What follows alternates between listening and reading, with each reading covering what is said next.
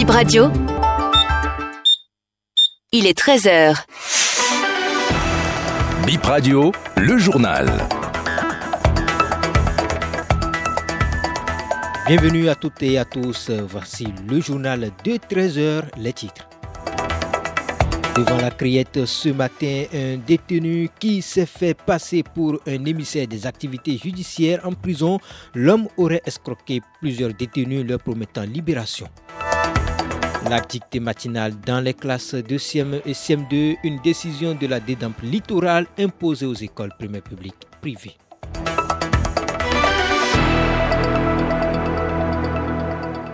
La canne totale Côte d'Ivoire 2023, c'est du 13 janvier au 11 février 2024.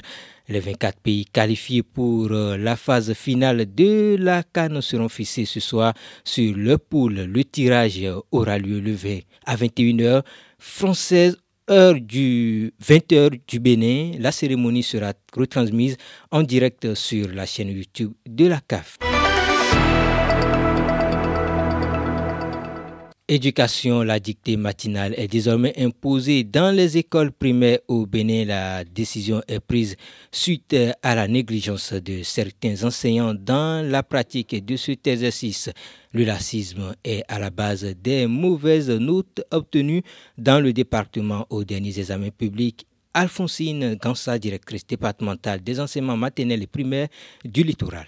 J'ai introduit la dictée matinale suite aux examens du CEP passé. J'ai remarqué que les disciplines de français n'ont pas du tout donné un bon résultat. Un dicté 0,036%. Donc, je me suis dit, il vaut mieux innover. Effectivement, la dictée existait, mais est-ce que les enseignants, ils le font régulièrement pour permettre aux enfants de pouvoir s'en sortir?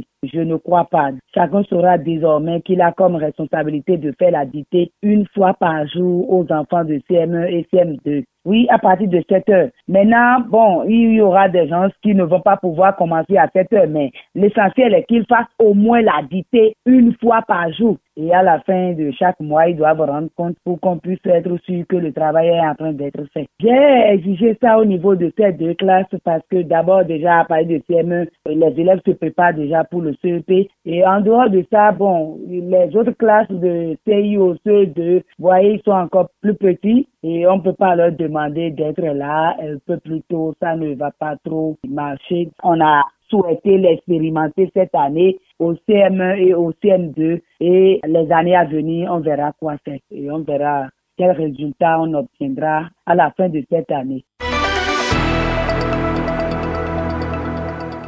Nous parlions d'un homme de 40 ans devant la criette ce matin pour plusieurs délits dont l'usurpation de titres, faux usage et usage de faux. Il est en prison depuis 2016.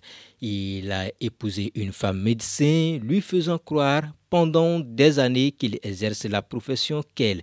Il a été arrêté puis déposé en prison là-bas. L'accusé aurait fait croire aux autres détenus qu'il est envoyé par la justice en prison pour faciliter leur libération et leur présente des photos de plusieurs autorités dans le secteur de la justice pour justifier sa proximité avec ces personnalités mises en confiance. Les détenus lui auraient remis une somme en échange de leur libération et sera démasqué et jugé. Son dossier est renvoyé au 27 novembre prochain.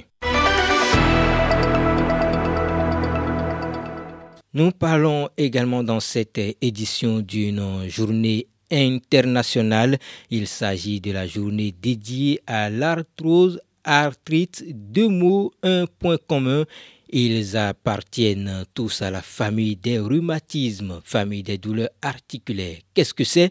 Élément de réponse avec Laurette Yacon. Elle dévore les articulations. L'arthrite, une maladie inflammatoire qui vient d'une réaction d'autodéfense. L'organisme se trompe de cible, s'attaque aux articulations et les détruit. Elle n'a pas de préférence. Le mal peut s'attaquer aux adultes, mais aussi aux tout petits. Le premier signe de l'arthrite, c'est la douleur accompagnée d'une chaleur dans les articulations. Roland Raoul Dagoli, kinésithérapeute. Il y a aussi le gonflement de la partie. Les raideurs une limitation de mobilité, donc euh, une restriction au fait d'activité. Déjà quand on parle de raideur, ça a de relation avec euh, l'articulation qui ne peut pas en fait se mouvoir correctement. Dès qu'on remarque des douleurs ou des gonflements, il ne faut pas laisser traîner les choses. Le premier réflexe, c'est de consulter un rhumatologue. Il se charge de prescrire des anti-inflammatoires et aussi des produits permettant de contrôler le mal. Le malade passe ensuite entre les mains du kinésithérapeute une kinésithérapie à visée antalgique. Nous pouvons faire de l'hydrothérapie, nous pouvons faire des étirements en fait chez la personne pour pouvoir vraiment en fait le soulager. On peut faire en fait quelques techniques d'acupuncture. On peut utiliser aussi le massage qui pourrait aussi constituer un moyen de pouvoir vraiment en fait diminuer au fait l'inflammation. Les douleurs et les raideurs s'aggravent avec la sédentarité. Quand on a mal, il faut se mouvoir pour limiter la douleur. Les exercices physiques font également partie des mesures de prévention. Pour prévenir, c'est de contrôler au fait son poids, vérifier son taux en vitamine D, éviter les moments répétitifs qui endommageraient au fait l'articulation, surveiller sa glycémie, surveiller son alimentation. Il faut voir si son alimentation au fait est équilibrée, est-ce qu'il y a c'est riche en oméga 3 ou pas? Il faut également réduire la consommation de tabac et de viande. Il faut plutôt privilégier une alimentation riche en fruits et légumes.